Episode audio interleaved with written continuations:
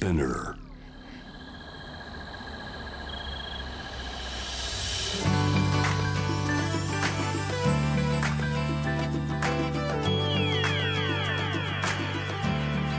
エネオス4 Hour Earth One by One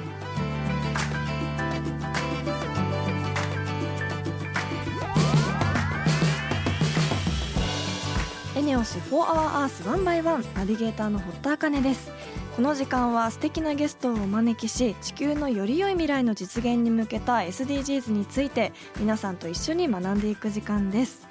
先週もお知らせしたんですが2月の「イッテ Q!」で北海道の阿寒湖と野付半島に行ってきましたあの野生動物と一緒に写真を撮ろうというコーナーで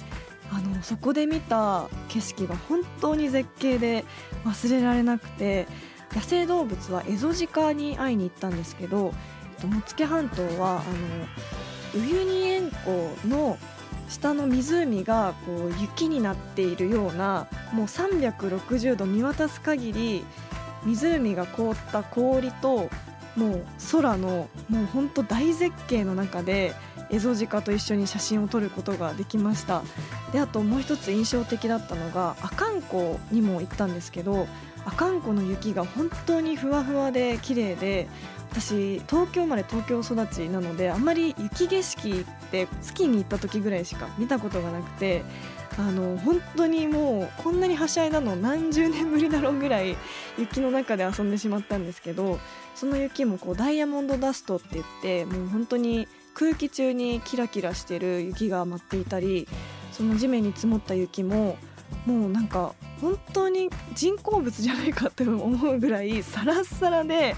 であのそこであのコーディネーターさんに教えていただいた雪の遊びで雪国の人たちは定番の遊びらしいんですけど足跡もない雪の後にこう仰向けにバンって勢いよく寝転んでそこで両手両足をこう上下にバタバタしてから跡が残らないように綺麗に起き上がってその自分の倒れた後を見てみると天使の後に見えるんですよ。天使のなんて言うんだろう。天使のフォルムになってるんですよ。でもその遊びをがすごいこう面白くてちょっとこの写真本当に見せたいんですけどその天使の後をつける遊びを してしまってすごいもうはしゃいで疲れてしまったロケでした。あのまだ見逃し配信とかも一滴あるみたいなのでぜひあの野生動物との写真もその絶景だったのでぜひあの見逃し配信でも見ていただけたらと思います。ということで本日も SDGs 学んでいきたいと思います。地球の未来を考えるこの番組はエネオスの提供でお送りします。エネオスは2040年までに自社で排出する CO2 の量をさまざまな取り組みからプラスマイナスゼロにするカーボンニュートラル企業を目指していて私たちの未来に不可欠な脱炭素循環型社会の実現に向けて具体的な取り組みをされているそうなのでそのあたりも番組で分かりやすく紹介していきたいと思います。そしてこの番組は JWAVE をキーステーションに FM ノースウェーブ ZIPFM、FM802、クロス FM、JFL5 曲をネットしてお送りします。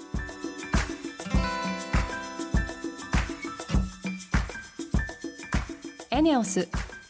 4 Hour Earth One by One This program is brought to you by エネオス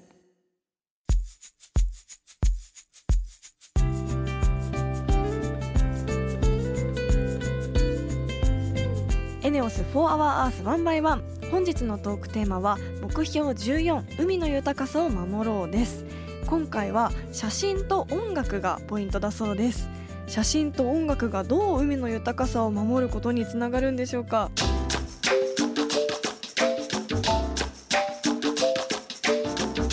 エネオス4 Hour Earth One by One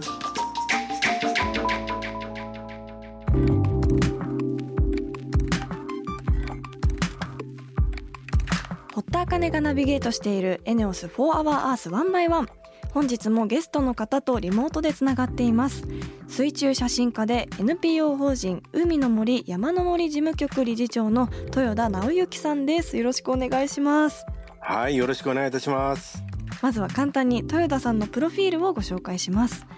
趣味の釣りが高じて全国の海を見る中で水中写真の世界に惹かれ水中写真家の第一人者中村郁夫さんのもとで修行独立後は世界の海を撮影する一方2012年に NPO 法人海の森山の森事務局を設立し海の環境保全活動に取り組まれています。えー、趣味の釣りが今のお仕事につながっているということで水中写真家になる前はどんなお仕事されていたんですか？そうですね。この釣りが私の人生を狂わしてしまったと言っていいのかもしれないんですけど、はい、もうあの釣りが好きでね、うん、大学もその海とか魚関係の大学行ってで卒業後はえっ、ー、とサラリーマンにはなったんですけども、はい、その仕事が漁船のレーダーとか魚群探知機の会社でして、えー、千葉の銚子支店っていうところでね、うんと、セールスエンジニアをやってたって言った方がいいのかな。セールスエンジニア。うん、営業もやるし、技術もやるし、みたいなことで。はいうん、で、ただね、本当ね、仕事はめちゃめちゃ面白かったんですけれども、うん、なんかそのサラリーマンとしてこの一生を終えるっていうことになんか自分が疑問を持ち始めて、はいまあ今考えてみるとよくあんな、あの、無茶にな形で退職したなって思うぐらい、あのー、辞めてしまって、次何をしたかっていうと、まあ一番なりたかった漁師になろうと思って、伊豆七島のね、神津島っていうところに移り住んでね、はい、まあ漁師の修行したっていうか、まあ真似事をしていたっていう感じだったんです。会社員から漁師さんに。でもね、なかなかね、あの、厳しい世界で、ちゃんとした生計が成り立つまでにはいかなくて、うん、また地元の横浜に戻ってきたんですけれども、はい、じゃあ戻って何するって思った時に、うん、ずっと大学の時からあの釣りの雑誌にしょっちゅう投稿してですね、はい、原稿料で結構釣りに行ってたりしたんですよ。えー、すごい、はい、それなもんでね、うん、あそうだもうこれ釣りの雑誌社の編集兼ライターになっちゃおうと思って、はい、もうすぐに編集部訪ねたら、あ、もう、豊田君だったらもうすぐおいでっていうことで、えー、えー、と決まってですね、はい、でまああのしばらく釣りの雑誌と、うん、それからしばらくしてから今度ダイビングの方の雑誌の、うん、まあどっちも編集者兼ライターという形でやってたんですよ。はい、そこから水中写真家になられたっていうことなんですけどなぜ水中写真家になろうと思ったんですか、はい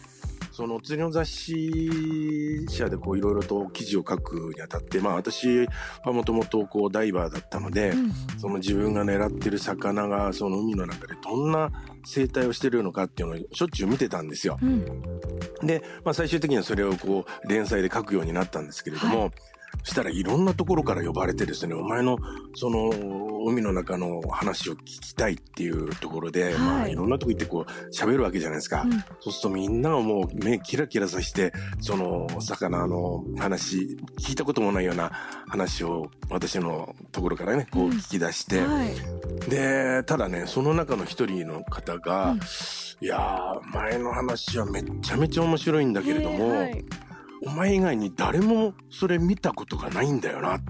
まあ言ってみれば嘘を言おうと思えば、うん、お前の作り話ができちゃうわけだよ。うんうん、だから、そのちゃんとなんか証拠となる写真とか、はい、ビデオを見たいんだよなって言われて、はい、そこからその写真を撮るまあ、水の中で写真を撮らなきゃっていうことで、うん、水中写真に入ってったんですよ。なるほど嘘じゃないっていうことを信用してほしかったっていうこともあるんですかね。そうなんです。へえ。それでまあもともと潜るとか素潜りでもね、えー、息止めてるのが得意だったので。まあそんなところからね水中写真っていうのも、うん、その水の中でこう姿勢がこう安定するっていうんですかね、はい、なかなか揺れる海の中だと難しいんですけれども、うんうん、まあそれがこうピタッとなんかこう止まるっていうところで、はい、だんだんだんだんその水の中でちゃんと写真が撮れるようになってったんですよ。へえ。でいきなり水中写真家のこう第一人者に認められたっていうことなんですか？いやそうじゃなくてね、はい、一番最初はもうボロクソだったんですよ。はい、たまたまね釣りの雑誌の編集者とともに打ち合わせと称して西麻布の居酒屋さんにね、はい、行ったんですよ。そしたらそこに中村郁夫さんがカウンターにおられて、はい、で、まあ、あの、隣が空いてたので、編集者と一緒に座らせてもらって、えー、3人で喋ってたんですね。はい、でその時に私は今こうやって釣りの雑誌でライター兼編集者っていう仕事をして、まあ、自分の将来はもっとこう魚の生態をっていうか水中の写真を生かして、うん、みんなが釣り人が見たこともないような世界をね、うん、ページで展開したいなと思ってるんだけれども、うん、全然その写真の腕が伴わないと。だからこれは例えば昼間仕事して夜間どっかその写真の専門学校みたいなところに通って、写真の勉強した方がいいんですかねっていう相談をしたんですよ。はい、そしたらあちょうどうちでアシスタント募集しようと思ってたから来るかっていう話になって。すごい偶然が。でところがですね、うん、その審査みたいなのがまあ23か月後にあの呼ばれて行ったんですけれども、うん、その今まで水中と陸上で20カットずつ撮った、まあ、当時はまだあのフィルムの時代でしたから、はい、そのフィルム20カットあのどちらも持っておいでって言われて、うん、まあ水の中はまあ大した写真撮れてなかったんだけれども、うん、陸上の方はですねまあそれも大した写真は撮れてなかったんだけどたまたま九州の長崎の男女群島って言って、はい、えっとね普通の人知らないっていうか五島列島っていうの分かります、うんうん、はい、うん、で五島列島からねさらにねまた3時間か4時間ぐらいもう漁船で走ってった、はい、本当に絶海の孤島の本当にもうね釣り人が憧れの場所があるんですけども、はい、そこにその釣りの雑誌の取材で行ってでその夜中はあのボートで寝るんじゃなくて磯場であの野宿するんですよ。わハード、うん、まあ、もちろん冬じゃないんですけどね。でそれでその朝夜明けを迎えた時に、はい男女群島のところってなんかこう不思議な形をした岩がいっぱいあってですね、はい、でそこからその朝日が昇った。でもわこれすごいわって撮った写真があって、うん、ああきっとこれは40枚の中の1枚褒めてもらえるかなと思っていたんですけども、うんはい、やっぱりその写真にスッとこう中村さんも目がいって「うん、お前これどこで撮った?」とか、あのー、長崎の男女群島お前長崎の男女群島まで行ったのか?」って言われて、はいへへへってしめしめと思ったんです。はい、ところがですね、はい、当時フィルムはこうルーペっつって拡大鏡みたいなのであの細かくチェックをするんですね、うん、ピントが合ってるかとかブレてないかとか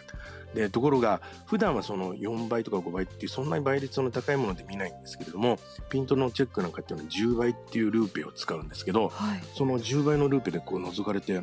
「お前なんでこんなもったいないことするんだよ」っていきなり怒られちゃったんです。はいえなもったいないって何がもったいなかったのかなと思ったら、うん、こんな男女群島なんて一生に一度行かれるか行かれないかの場所で、うん、しかもそんなところでこの朝日に出会ったっていう繊細一遇のチャンスを、うん、なんでこんないい加減な撮り方をしたんだえ？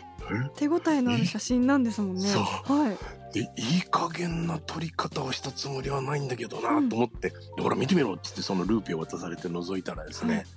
その不思議な形をした岩のこう輪郭が、なんかぼやんやーんってこうしてるんですよ。はあ、あのシャ,、はい、シャキッとしてない、はい、要するにピントが合ってないっていうよりかは、うんうん、手ぶれを起こしてるんです。暗いから。手ぶれ。はい、うん。で、お前これ三脚を使って撮ったかって言うから、うん、いや、三脚持ってなかったんで、寝そべって、岩の上にそのレンズを置いて、まあ、下にタオルを敷いたんですけれども、うん、それでブレないようにして撮ったんですけどね、って言ったら、これ、あの、ブレてんだよでこんなのはねあの写真っていうのはもうでっかくしたって本当に何メートルかける何メートルっていう作品にプリントしちゃって、うん、ピントが合ってればもうバッチリなんだよ、はい、だけどブレてるものはでっかくはできないわあなるほど。こんなねもったいないことしてたらダメだっつってもういきなり怒られちゃった。わあシビアですねプロの世界は。はい、うん、でまあじゃあこんだけ怒られちゃったらもうアシスタントの話はないなと思って片付け始めたら、うん、おりょう君明日から来てくれんだろって話になって。それでまあ2年半、えー、とお世話になったっていうか本当はね2年であの卒業させてもらおうと思ったんですけど最後、うん、椎名誠さんの「海空サンゴの言い伝え」っていう映画の撮影が入って、はい、でそれの水中撮影助手をやってくれって言われて、うん、まあそのちょっとこう半年伸びちゃったっていう感じだったんですけどね。なるほど、はい。えー、そして水中写真家としてこう弟子入りされてそこからだと思うんですが2012年には今の NPO 法人海の森山の森事務局を設立されたっていうことですよね。はい、はい、そこはなぜそれを立ち上げようと思ったんですか？そうですね、まあ、あの今までこうたくさんの写真を撮っていってでその中でこう自分の中でライフワークとなるテーマとして、水の輪廻、まあ、水の循環っていうんですかね、はい、言ってみると一滴の水から地球上の海はできているんだっていうね、うん、壮大な地球のストーリーを写真で描こうと思ったんですよ。それでね、はい、うん、でその写真を撮りに鹿児島県の屋久島によく通ってたんですね、はい、しょっちゅう行ってたって言った方がいいのかな、うん、それでそこで撮りためた写真をいやこれその一滴の水がから海ができるっていう話をまあスライドショーにしてみたら面白いんじゃないかなと思ったんですよ。でこう見せていくっていう見せ方ででもそれを考えていった時にこれなんかもう一つ演出がいるなと。うん、でそれは何だろうと思った時にやっぱり BGM だったんです。はい、でその BGM をどうするかっていうことを考えた時になんかもうその世に出てしまっている BGM を使うとそっちのイメージが強すぎて、はい、自分の主張するテーマがこうぼやけるなと。だったら、この写真に合わせた曲を書いてもらおうと。うん、でそれに合わせて演奏してもらおうってことを考えたんですよ。はい、でたまたまね、えーと、私の釣り仲間にクラリネット奏者がいて、うん、で彼に相談して「あお話面白いな」じゃあ僕の知ってるのに作曲家がいるからその人に話してみるか。って言ってでその話が通ってって曲を書いてもらい、はい、でそのプロの演奏家たちが集まってクラシック系の楽器だったんですけれども、うん、それでこうチームを作って最初は20人ぐらいの場でやったんですよ、うん、そしたらそれが評判を呼んで50人になり100人の会場になりそれからもう最終的には1500人ぐらいの会場でも、えー、やるまでになっちゃって。でそうなるともうなかなかその個人で回すレベルじゃなくてなんか法人化しないと無理だねっていうことで、うん、じゃあその環境保全のことをやってるんだったら、うん、NPO 法人で2012年に海の森山の森事務局を設立したんです。へえすごいですね。そのスライドショーを流しながら生の演奏が聴けるっていう。すごい贅沢なね。うわ見てみたいですそれは。はいなんかそういうこうなんでしょう実際にこう自然に足を運んでとはまた違ってそういう写真とか音楽であの自然の大切さとかこう水の輪廻っていうそういう壮大なテーマを感じれるって本当に新しい取り組みですよね。だと思うんですよね。うん、それでまあ本当に小さなあのそれこそ子供からお年寄りまでね別になんかそのこう自然がどうのこうのってあんまり詳しく知らなくても、はい、その BGM がありながら映像がこうどんどん変わって見えてくる。でしかもその中にちゃんとこう隠しテーマというか、はい、まあ結局はその自然を地球を大切にしようよねっていうね、うん、ところを入れ込んで作っているのでそれはやっぱりこう伝わるんですよね。うんまだまだあのお話聞きたいんですがお時間が来てしまったということで最後に豊田さんの今後の目標について聞かせていただけますか？はい。えー、っとですね今ちょうどプラゴミバスターズっていうねチームを作って、はい、あの私の住んでる神奈川県の海岸を全部歩きながらゴミ拾いをしてるんですよ。うん。でちょうど一昨年の4月に西の端の湯河原を出発して現在は三浦半島の先端まで来てるんですけれども、はい、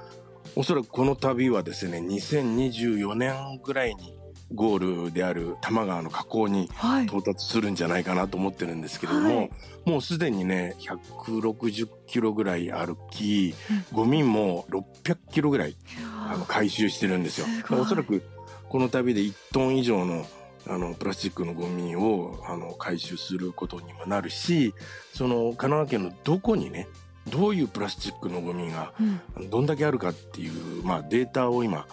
取りながらゴミ拾いをしてるっていうところなんですけどね。これをまずはあのちゃんと成功させたいですよね。いや本当にあのいろんな角度から海に関しての海のを守る活動をされているということですごく面白いなと話聞いていて思いました。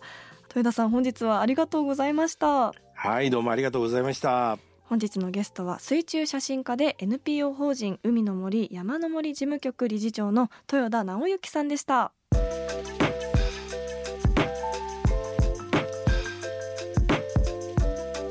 エネオス4 Hour Earth One by One.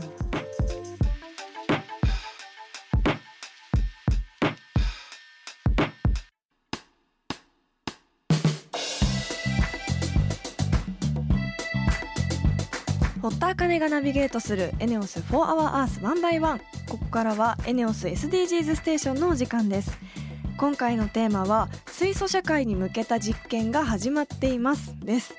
これまで CO2 フリー水素について学んだり実際に水素ステーションでロケをさせてもらったりさらに先月は未来の水素社会のためにエネオスがどんなことを取り組んでいるか学びましたよね。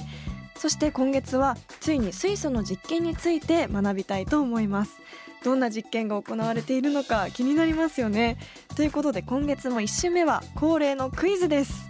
出題してくれるのはこのコーナーでもおなじみ SDGsTV も運営されている SDGs のスペシャリスト株式会社ツリー代表の水野正弘さんです。水野さんよろしくお願いします。はい、あかねちゃんよろどうぞよろしくお願いします。今月のテーマは水素社会に向けた実験が始まっていますなんですが水素に関する実験っていろんなところで行われてるんですか？そうですね。あのこの番組のスポンサーでありますエネオスではオーストラリアで製造されたグリーン水素を液体化してですね、日本に運ぶ実験が行われていたりとか、はいもうその水素も実際にあの FCV で成功したりとかして2030年には商用化されることを目指しているそうです。うんあと今年になってからのニュースですけれども液化水素を運ぶ運用のですね運搬船水素フロンティアもですね 誕生しまして実際にオーストラリアに到着するなどいろんなところで実感行われています。はい。あと合わせてですね自治体としても水素エネルギーをはじめ脱炭素社会に向けた取り組みを開始してるんですが昨年の末北九州市の若松区では、えー再生可能エネルギー由来の電力を利用して水素を生産する実験も始まっているそうです。うん。まさに全国で水素生産プラントなど、まあ、いろいろな場所であの水素の実験がもう世界国内含めて始まってますね。ああ本当にそうですね世界中で水素の実験が行われようとしているんですねワクワクしますね。ねえそれでは気になる今月のクイズお願いしてもよろしいでしょうか？はい。では、まあ、そんな地域に取り組む水素の実験に関するクイズです。はいえー静岡県のあの富士山のふもとにトヨタ自動車が人が生活するリアルな環境でさまざ、まな技術を実証する街を建設中なんですけれども、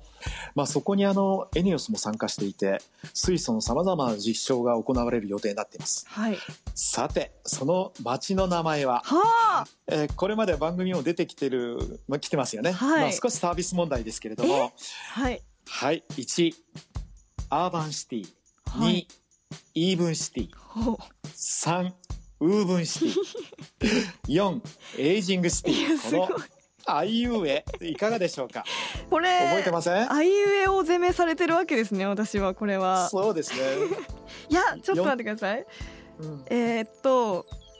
まずエイジングシティでは絶対にない。そうですね、耳覚え的にはうん、ウーブンシティだった気がするんですけどでもアーバンもイーブンも意味があるから ちょっとごめんなさい自信ないかも。ウさあ答えてください。ウーブンシティ3番のウーブンシティでお願いします。はい正解です。あやったすごいウー！ブンでもウーシティです。ブンってどういう意味だったか学んだ気がするんですけど忘れてしまった、何でしたっけ？えーじゃあおさらいで、はいお願いします。のウウーブンとはですね編み込まれたっていう意味で、はいトヨタのルーツである自動食器に由来していましえて、ー。あの自動食器を発明した総合者のですね旗織りをする母を楽にしたいというはい。誰かの幸せを願う気持ちが込められているそうです。あ。あの最近話題であの働くとか働き改革とかーありますよね。うん。うんはい。まあ旗っていうのはこのここの旗ではないんですけど他者を楽にしてあげるという語源も実はあったりして、うんうん。まあそんな意味でウーブンはもう本当にあの旗織りする母を楽にしたいというところから本当に皆さんのですね幸せを願う気持ちが込められているそうですよ。えー、素敵な由来ですね はい、あのじゃあ詳しいこといきますね。はい、僕もあの昨年 SDGs の取材であのトヨタのグループのウーブンアルファという会社の方からお話伺ったんです。はい。であのこのウーブンシティなんですけれどエニオスとトヨタで共同でですね水素を作る運ぶ使うといった一連のサプライチェーンに関する実証を行うそうです。はいあの水素利用に向けたさまざ、まなこのウーブンシティで実験が行われる予定をしてまして、うん、まさにこれまでも勉強していた通り国のですね2050年にカーボンニュートラル目指してますよね、はい、その実現に向けてあの大きな貢献を目指しているそうです。わ楽しみですね。で,、えー、でウーブンアルファのお話を伺いましたけれど、まあ、このカーボンニュートラルだけではなくてロボットとか AI とかですね、うん、まあ、先端技術を駆使してまあ、幸せあふれる暮らしを目指していると、うん、そんなことをおっしゃってましたし、さすがトヨタさんなので誰もが安心して移動できる街こんな街も実は目指しています、はい、ですからエネルギーこのモビリティこうしたことが、まあ、全て情報をつなげてですね、うん、実験都市本当に楽しみかなと僕自身もあのお話聞いてワクワクしてました。ちょっと実際に足を運んでウーブンシティ見てみたいなと思いました、うんね、早く見てみたいですよね。はいにもっと身近になるように2050年が本当に待ち遠しいですね。そうですね、うん、ですからそこで水素がどうあの活用されて FCV とかあのエネルギーだけではなくていろいろなチャレンジがあると思うんですよ。はいそうしたことがここから生まれて世界に広がっていくことを期待してますね。はい、楽しみですね。えー、来週はエネオスの方から未来の水素社会に向けた実証実験のお話を伺います。どんなお話が聞けるのかリスナーの皆さん楽しみにしていてください。本日は株式会社ツリー代表の水野正弘さんありがとうございました。はいありがとうございました。エネオス4 Hour Earth One by One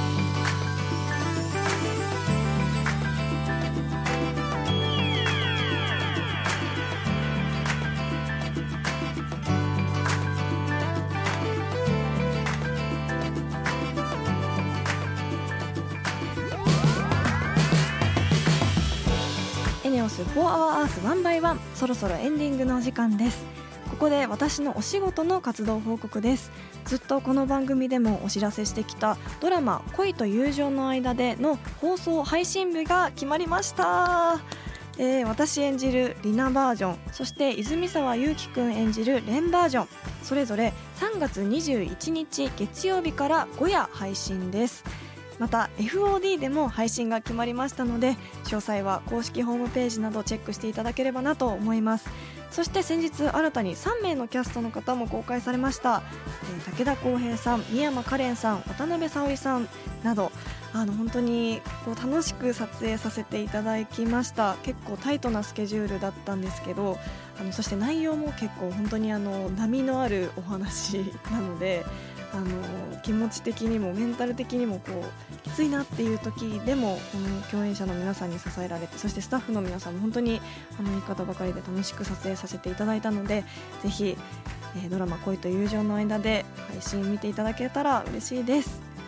え、そして今日は、え、水野さんにまたクイズを出していただきましたけれども あのウーブンシティ正解できてよかったです。この番組でやっぱり何回も出てきている言葉なのでちょっとあの迷ってしまったのも恥ずかしいぐらいなんですけどあの由来がすごく素敵でしたよね。そしてウーブンシティもいつかあの、まあ、水素ステーションの行ったロケみたいに実際に足を運んで見に行けたらなと思いました。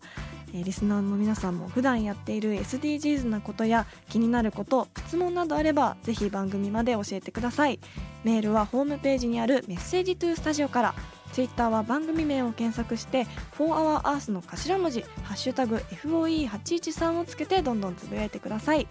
エネオス SDGs ステーションへのメッセージも大歓迎です。エネルギーのことエネオスのことなど疑問や質問も募集しています。それではまた来週この時間にお会いしましょうここまでのお相手は堀田茜でした